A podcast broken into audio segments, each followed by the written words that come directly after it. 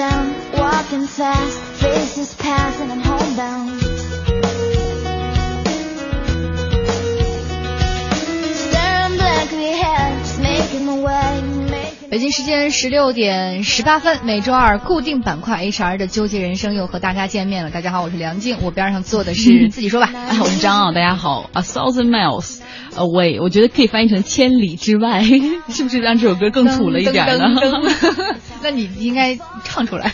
没有，唱不出来。听着这么欢快的音乐，真唱不出来。嗯，但你这个千里之外跟这个风格差太远了，那是中国风的歌。对，嗯但确实选这首歌也是有原因的，因为 HR 他就是给人感觉就是总是要拒人于千里之外的感觉。嗯你找他说个什么事儿，比如说我这个，呃，我这周真的是有假，你能不能帮我调一下？比如说帮我两个半天的假拼成一起，就算我休一天、或者怎么样，他们总是嗯、就笑着会对你说，嗯，不行，公司有自己的规定章制度，对对对。所以说总是让大家觉得拒人于千里之外，但是又总是面带微笑的那种人。哎，可是呃，HR 应该也不是拒所有人都千里之外，比如说还会有一些加引号的特权的部门或特权的员工或老板，总是在他这儿能够说得开的。对，比如说老板，我觉得就是肯定是没没问题啊，因为 HR 他也不会得罪老板嘛。对呀那另外就是还有一些公司里的强势部门、赚钱的部门，比如说，比如说销售部，对，他肯定 HR 会给他放绿灯，因为可以说销售总监肯定比这个 HR 总监在老大那儿更受欢迎一点嘛。所以说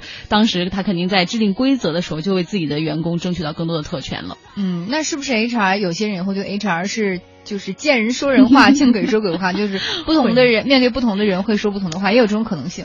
我觉得吧，他可能尽量保持一个公平，但实际上那个公平背后隐藏了一些真实的含义，包括这些规则的制定的背后，其实它确实含含有这种不公平。但是说实话，我们的节目并不是要激起大家的民愤，然后一起去。HR 本身也很难的，它也很难之前我们也说过，对，他要考量很多。对，其实我们的这个节目的这个核心就是希望让大家帮员工和 HR 之间建立起一个互相理解的一个桥梁，帮助大家来消除这种隔阂。虽然说我心里有的时候经常也抱怨。那以后我们可以建议，比如说找几个大公司的 HR 做客我们这个 这个栏目板块，然后直接有人现场投诉。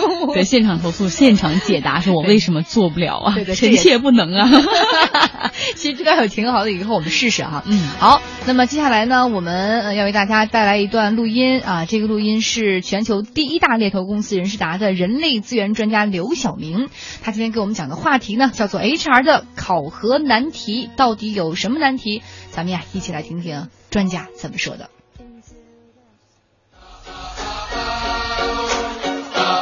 嗨，大家好，我是经济之声的张傲。嗨，大家好，我是来自全球最大人力资源公司人事达公司的刘晓明。哎呀，欢迎欢迎！我们这位新朋友总能给我带来很多故事和八卦。像上一周这个考勤这个打卡制度，我都觉得有的东西还没说到，我们得继续来扒一下哈。像比如说销售，他这种就是常年在外跑，他有的时候哪怕去饭店吃饭，那他也是可能在跟客户见面。那对于销售这样的就是需要在外奔波的，对于这样的同事，应该怎么去给他进行考勤呢？他们需要打卡吗？呃，其实刚才正好提了一个非常有意思的一个观点，就是说对于销售人员的一个工作时间的考核标准。那么在现实我们的很多的工作公司里面，那么尤其对于销售人员是实行我们叫做不定时工作制。对呀、作为如果我是做 marketing 的，嗯然后我就会说，你看人家销售部多好，也没有任何的限制，随便出去跑。对，然后销售部的人说：“你看看，虽然我们不打卡，但是我们身上背的任务有多么重，一年、一天、一个月，甚至一分钟，我们都要计算我们能给公司带来多少的利润。哦，那对于他们就是说，真的可以放任自流吗？只要比如说这个月的销售额度做到了，OK，你这个月来上几天班，来不来单位，或者是你见了谁，我都不 care。嗯，其实也不是，因为我们大家都知道，我们在很多的不同类型的公司里面都有不同的销售人员。那么对于销售的产品和类型、行业不一样，要求也不同。我举个很简单的例子，嗯那句话怎么说？就是你身边永远都会有一个卖保险的朋友。对对对啊，是这样子。那么实际上，在保险公司运作模式，很多情况他们是要早会的。嗯也就是说，所有的保险的销售，或者说他们叫做保险的经纪人员，都要在每天早上起来聚到会议室或公司一起去开个晨会。当然了，大家都可能都能想象到，可能喊喊口号，唱唱歌 唱唱歌啊。当然，其实这个也是一个也是一个签到的一个环节了。那么这个环节之后，那可能他们就开始去每天的工作。当然，他们可能真的就不在办公室里面，早上的这个时间在办公室，剩下全天都在外边。哎，真够苦的，在外面成天跑步，说早上还得跑回到公司去开个会哈。对。上期里面也在跟大家去谈啊这个考勤的问题，但实际上呢，很多朋友都看到有这样的一个现象，嗯。就是在公司里面，老板往往有的时候不是正点来公司。老板真的需要打卡吗？我一直都怀疑这个事儿，因为我以前在公司里工作，我那个老板恨不得每天都是十一点来，然后坐一会儿就去吃饭了，然后晚上也是下午三点多说啊什么 Selina 没什么事儿，我先走啦，然后就拜拜了。对，是就有一些公司的老板是很有意思的作息时间，就是早上起来可能十点或十一点来公司，然后可能去打打电话、收收邮件，然后就开始吃午饭。嗯那么吃完午饭之后，可能下午的时候可能还要约个朋友去喝喝茶、聊聊天。那那么下午的时候正式进入工作，一直到凌晨。哦，还有这样的，是这样子的，所以有些我们一般的中层管理或者说普通的员工，尤其是一些中小的公司，就会很难做，因为我们往往觉得老板都没有走，我要去走，觉得很不合适。嗯但是老板来的又很晚，对呀他的工作时间跟我们就完全不一样，所以实际上在很多公司的在管理的过程当中呢，老板的考核并没有纳入到他的绩效考核里面去。对，老板对你合适吗？给老板就考核、考勤他的打卡，不是？我先问一个小问题啊，嗯就是说老板也需要去刷指纹、刷脸，或者在系统上来做这种提交吗？啊，它是这样，就是根据你的级别不一样，那么你可能你所需要考勤的工作是不一样的。嗯啊，那么大部分，比如说像总监级或者说总监级以上，可能由于他们的工作是不固定工作时，嗯所以他们可能就不需要去进行打卡。但是有一点啊，大家也不要羡慕，什么叫不定时工作室？就是没有点儿下班。对，所以也就是说，你在任何时间去工作，公司都不会支付你任何加班费，哦哪怕说年三十晚上你在这边工作了，那也同样有理由不支付你加班费。哦，原来老板也会被 HR 算计。啊 所以说，如果说有的公司看到老板去刷卡，也会觉得老板也这么没面子啊，会会有这种就觉得他如果级别不够的话，他才需要去刷卡。对，是这样子。所以有的时候可能好多员工说，哎，一说就是我什么时候能混到不用刷卡的日子？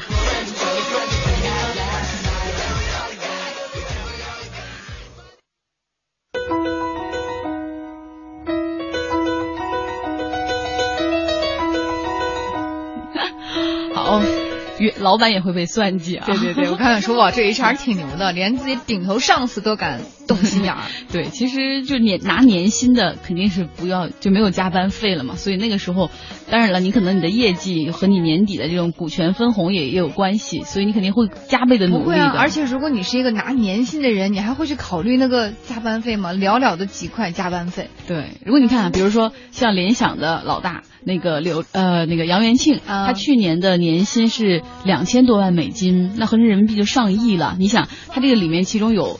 就所以说他加班，就他二十四小时都奉献给他的公司，其实也是应该的。哇，那样算下来，每个小时也很值钱，哎，很赚钱。嗯，然后咱们继续还是说普通老百姓还说普通的，就像销售人员等外勤的这种需要在外面跑的工作人员，对他们的考勤方法现在也是越来越多，五花八门。，以前不是说还微信打卡，让你发图片，说之前我看过。定位啊。对，说领导说同一时间九点钟，说在一个群里，好，现在大家鞠躬。然后就拍一张自己鞠躬的照片，大家举左手，然后大家拍一张举左手，以这样的方式来让你就是签到。确定你在工作啊，然后另外像电话考勤、电话呃那个还有查岗，然后包括你要签这种客户拜访表，然后每个月你要有工作计划书，还要总经理来签字，还有现在 GPS 打卡考核，好辛苦的还有到客户那儿去签到的，我、天，真是挺苦的。是啊，是啊，所以，呃，我们现在看到这个考勤啊，确来确实是越来越严格。嗯，可是我们接下来要说的这个考题难题呢，还是人力资源专家刘晓明来为我们解答哈。这个题目是什么？这题目就是现在越来越多的公司连午饭时间都有严格的要求了，就是甚至一个小时、一个半小时你必须回来，要不然就扣钱，要不甚至你中午吃的时间长，你晚上就要晚走。我们来听听。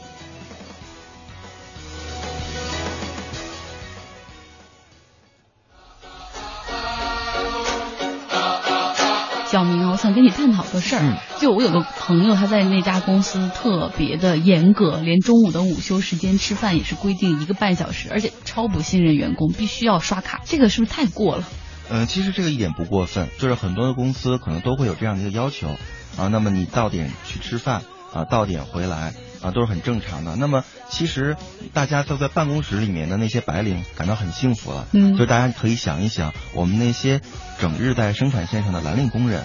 嗯，其实比如说在东莞那些工厂里面对呀、，对呀、其实对于他们来说的话，可能会更辛苦，可能连他们去上厕所或洗手间的时间，可能都是有严格的规定。啊，怎么个那怎么规定啊？啊，甚至于我当时呃在与一个 HR 同行交流的时候，他是一个制造型的企业，他说，呃，由于他们的流水线是不能停下来的，嗯所以在每一个流水线上都是有不同的岗位的工人在去工作的。当然，因为流水线很长，所以可能某一个岗位可能有三到四个、四到五个甚至更多的工人，但是往往会有上厕所或者说这样的一种情况突发事件发生，那怎么办？为了提高他们的这种呃时间管理的能力，嗯他们甚至于把这个地上标好了这种不同颜色的线。这条线可以指引你去你想去的地方，比如说你想去洗手间，嗯从你的工位到洗手间，它会测量最短的距离，哦你只要沿着这条线去走就可以。那万一上个大号什么的，比如超时了，对对，所以说他们对于上厕所的时间是有标准的。如果说你超过这个时间，可能是需要扣你的绩效 或者怎么样。哇，这个真的是好严格呀！对，是这样的。所以大家可以想一想，不要再抱怨你中午一个半小时的休息吃饭时间短。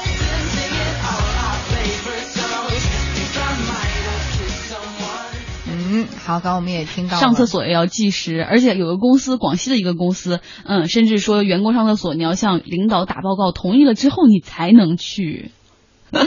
所以各位听众，我也给你们打个报告，稍后是广告，广告之后节目继续回来。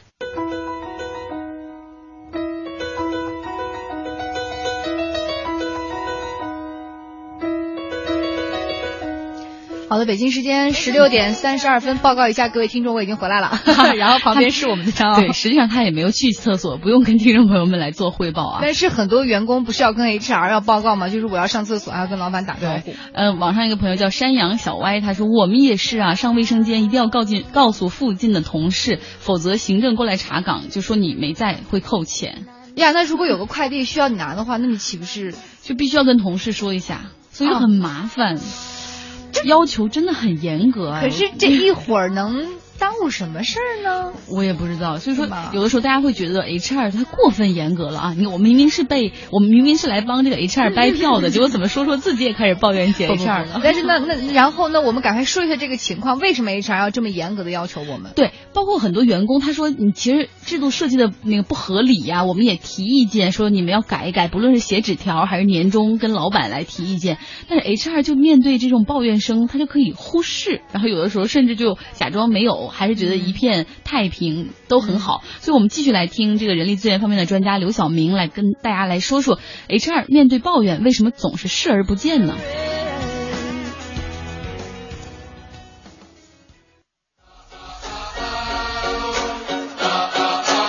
有时候也能理解，说这个 HR 他是老板意图的一个制定者，老板希望可能加强这个管理，然后 HR 推出一些制度，但有的时候这些制度啊明显就不咋合理。然后呢，这个时候员工其实希望调整这种，比如说打卡的这种制度的呼声非常高，是但 HR 也一般不动容。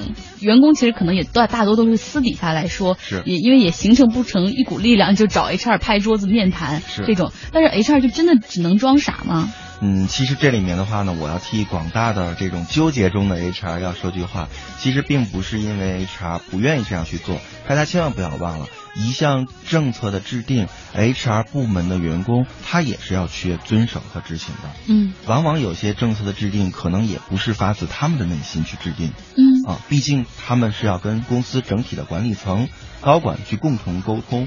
当然了，知道有一些企业里面的员工，其实对于很多的政策都是很无奈的。对啊，但是有些时候有变通的方法，但是变通的方法可能会导致我们管理的成本增加。嗯啊，嗯我我举个例子，可能有些这个朋友说我们公司关于考勤这个事情，那能不能区分部门进行考勤标准？对呀、对呀、比如说我那个部门可能不像行政什么的，必须是朝九晚五，配合大家的时间的。嗯，是这样子。所以在有一些公司里面，如果说他的有一个很高的一个管理水平的话，它是可以实现的。嗯当然，现在的实现这种考勤或者说政策差别化对待的时候，往往要配合我们 IT 系统的使用。嗯，可能重新更改一下各个部门的这种系统和授权，就要花一笔钱，对于一些小公司来说，可能是不愿意去负担的啊。对，而且最主要一点还有就是，由于我们的很多的政策制定或者说我们的考勤制度都是跟你的绩效考核，我们说白一点就是跟你的工资直接挂钩的。嗯，所以说这个改，可能你绩效考核的方案要推推倒重来，大家又要瞎忙活一个月。对，所以说有时候改革是没有动力来进行下去的。而且最主要的就是很有可能因为这样的改革，增加了 HR 部门非常庞大的这种工作量。嗯，因为由于你部门的差异化。你的考勤、你的政策不一样，所以在于他们算工资的时候，就会有非常非常多的这种方案，我们所谓的公式。而我们每一家公司给员工发工资的时间都是统一的。哦，啊，所以对于他们来说的话，就是非常非常大的一个挑战。嗯，所以大家现在也要稍微理解一下做 HR 的那些朋友，不是他嗯不想去改，有的时候可能真的是。他的工作时间也是有限的，你让他去改改一个东西，他可能要加班三四个月，而且可能这套方案做出来又有人会不满意，是持续的改下去其实是不太现实的。没错，因为人的想法太多变了，每个人都有自己的需求，我们能做到的就是尽可能让大多数人能够满意这个政策，这就是我们追求的目标了。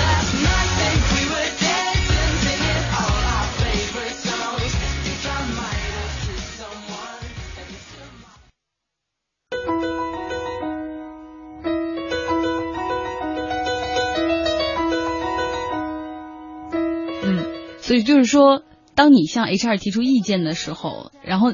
如果你的意见不能代表大多数人的想法的时候，HR 要改其实是不太可能的。对。而且如果说他改的话是牵一发动全身，改一个考勤的话，可能在后台他们算这个工作收呃算收入的这种系数什么的都是要变的。如果最后改完之后还是有人总会有人不满意的，因为不不可能一个方案让所有人满意，所以有的时候就装傻。对，目前改动的成本对于整个公司的运转来说太大，所以说他宁愿就是忽略某一些个人的这种呃一些。意见吧，所以要选择维持那样一个基本的运转。所以说，当如果我们以后在这个工作当中出现了一些状况和 HR 发生了一些比较激烈的冲突，大家其实可以想一想刚刚听到那几段录音哈。对对对，还是希望大家能够呃理解，互相理解一下啊。而且我今天还特意找了咱们的 HR，就是因为我想。听听 HR 他们到底有什么样的难处？就小牛，就咱们俩的 HR 啊，他是我们的 HR 吗？你不知道吗？我不知道。对，他是 HR，然后他就给我说了，说说你们不知道哈，说这个考勤制度首先是内部控制思维的一种管理模式，强调纪律性。他说不论任何人在公司，呃，这享受在公司支付的薪酬的同时，你也必须在工作时间内达到这个绩效的目标。他说不过哈，对待一些创意性啊、艺术性的岗位是会不同的。他说呢，但是他有一个，他也自己有一个困惑，就是就是说你如何。给这种就是在达成你的管理目标的同时，你让员工满意，合理安排他们的工作时间，确实是一门艺术。他说，HR 对员工的管理的这个松或者紧，其实是一门艺术。比如说，如果你管的太松了的话，那可能有一些纪律性的隐患，比如说像我们可能会有。安全播出的事故，那又如果是太紧的话，那又不能让大家提高绩效，可能工作上就没有积极性了。所以他说他也觉得挺难的，有的时候他甚至怀疑要不要有考勤制度这个东西的存在。他自己也怀疑过，所以 HR 真的是很纠结，因为他制定这个这个的同时，他自己其实也要遵守这个规定嘛，他自己在。在实行这个规定的同时，他又是执行者，又是参与者，他自己也也会感觉到可能有的时候不太对，也能知道，就是你不跟他提意见，他也能觉得员工可能有点小抱怨，所以说他自己也是很纠结的。哦，我到今天才知道，原来我的 HR 管理人竟然是我们台的小牛。是你今天节目的唯一收获吗？对对对，哭了。然后说说其他的这个网友，时间不多了，可以挑一两个。嗯，其他呃朋友说那个老板们几乎不打卡吧？还是他说他们如果是需要刷卡的话，多么没面子啊！然后还有一个人说的，我有一个朋友在这个。美国一家药厂当药呃这个销售代表，每个月总有几天要回公司开会培训，那个时候不能迟到，不能早退，这也是他们考勤的一种，其他时间都 OK 了。唉，我觉得幸好我没有去做 HR，这个工作又难做，然后又不讨好。我我觉得幸好那个那个我没有受到 HR 的什么加引号的迫害，因为我到到现在我都不知道我的 HR 是小牛。就可见小小小牛做的还是很好的，他没有给我造成任何的这种威胁感、压迫感，不需要你去讨好，口头表扬一下小牛，小牛感谢你。好，大家想继续了解 HR 的纠结人生吗？每周二十六点十五分锁定公司人说，也欢迎身处在 HR 圈的这个公司人朋友和我们分享你的职场。嗯，那明天我们将有这个走进公司的栏目，带大家去看看时尚帝国。哇哦，这个很炫哦！有哪些？比如说有男人装啊，时尚先生、芭莎各种，你都要去吗？芭莎珠宝，他们都在一个大楼里了。然后罗伯报告等等刊物，那里面还有像苏芒、瘦马这样的时尚魔头，就写一句话，可能这个品牌的衣服今年就卖不出去的那种。这个大厦冬天倡导不穿秋裤，夏天倡导节食运动。你还想知道时尚大厦里有哪些秘密吗？时尚这种刊物是怎么样的出刊，怎么样下场的？明天的节目千万不要错过，明天让我们 fashion 起来。Making my way downtown, walking fast, faces pass.